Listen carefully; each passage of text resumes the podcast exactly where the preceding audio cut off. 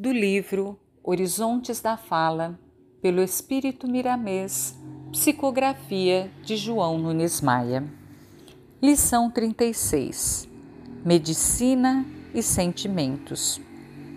A medicina verdadeira não pode separar-se dos sentimentos elevados, que têm a capacidade de afigurá-la como esperança, fé e alegria para todos os desesperados, e esses sentimentos dos representantes da ciência têm um veículo por excelência grandioso: a palavra. O enfermo, nas circunstâncias em que se encontra, é todo ouvidos. Está, por assim dizer, com as sensibilidades afloradas, principalmente em relação ao clínico. Eis aí a hora exata de uma palavra certa, de um verbo benfeitor, para que os medicamentos possam desempenhar o seu papel de restabelecimento do equilíbrio orgânico, porque a palavra já abriu o caminho no mundo psíquico, no fabuloso mundo da mente. Não é de bom alvitre que o terapeuta cerre seus lábios perante o doente. Este precisa ouvi-lo, e a sua voz será um comando de grandes poderes no mundo endócrino, no sistema nervoso, assim como no metabolismo celular qual a voz do comandante para uma divisão militar. Se queres curar, aliviar e consolar, não esqueças a boca antes de tudo. Começa por ela, depois continua pela sequência do que aprendeste nos bancos da universidade e na experiência própria. A medicina é um apostolado e um ministério divino. Mas procure envolver-te em sentimentos de fraternidade e de amor para com o próximo. Trata-o como se ele fosse tu mesmo estirado em um leito, e vai para a frente, que mãos invisíveis te ajudarão na sagrada tarefa de curar. Alguém que te acompanha do mundo espiritual fará o que porventura te faltar na ciência de restabelecer os outros.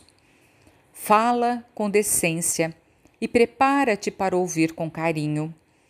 Busquemos, pois, policiar o nosso intercâmbio com quem quer que seja, sem todavia anunciar este nosso dever, para que a nossa reforma não fique desvalorizada pela vaidade. Se gostas imensamente de coisas científicas, na verdade te dizemos que a palavra, a sua estrutura, o seu todo, é uma ciência. Para educá-la é necessário conhecer, mas conhecer muito. Somente o sábio que se santificou por dentro sabe dominá-la em toda a sua gama de sons e vibrações, de ondas e de magnetismo superior. Porém, não deves colocar-te muito distante deste domador da voz, pois podes ser um deles, se começares com bom ânimo, se não esmoreceres com os primeiros obstáculos que certamente aparecerão para te testar como aluno da verdade. Quem não está disposto a lutar, como poderá vencer? Em muitos casos, ao iniciares a reforma da palavra em tua boca, as pedras cairão em teu caminho. A tua própria natureza íntima, acostumada aos velhos e decadentes assuntos inferiores, criarão barreiras para que venha em ti o esmorecimento. Mas se fores daquele tipo que, quando cai, torna a se levantar e seguir viagem, serás beneficiado por Deus e Cristo através dos teus próprios esforços.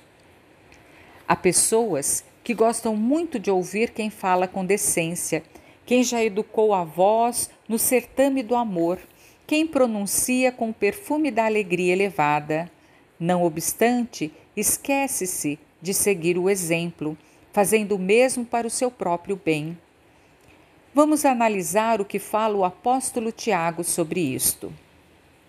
Tornai-vos, pois, praticante da palavra, e não somente ouvintes, enganando-vos a vós mesmos. Tiago, capítulo 1, versículo 22. Poderá ser um médico da palavra, sem com isso ostentar um diploma acadêmico. Depende do domínio que já alcançaste, do amor armazenado no teu coração e da facilidade com que a alegria jorra dos teus lábios, harmonizando os que te ouvem, doando saúde e paz às criaturas. Poderás ser um cientista se os sons da tua boca representarem uma orquestração divina, se a tua fala construir por onde transitares neste universo sem limites. Mas, antes dessa operação maior, examina o que vais falar, e se vierem à mente coisas desagradáveis, corta-as, movendo a tua língua somente com a pureza que procede de Deus, nosso Pai. Comecemos que muitos já começaram e seguiram, estando felizes com a experiência de falar bem. Frase em destaque para maior reflexão. Fala com decência e prepara-te para ouvir com carinho.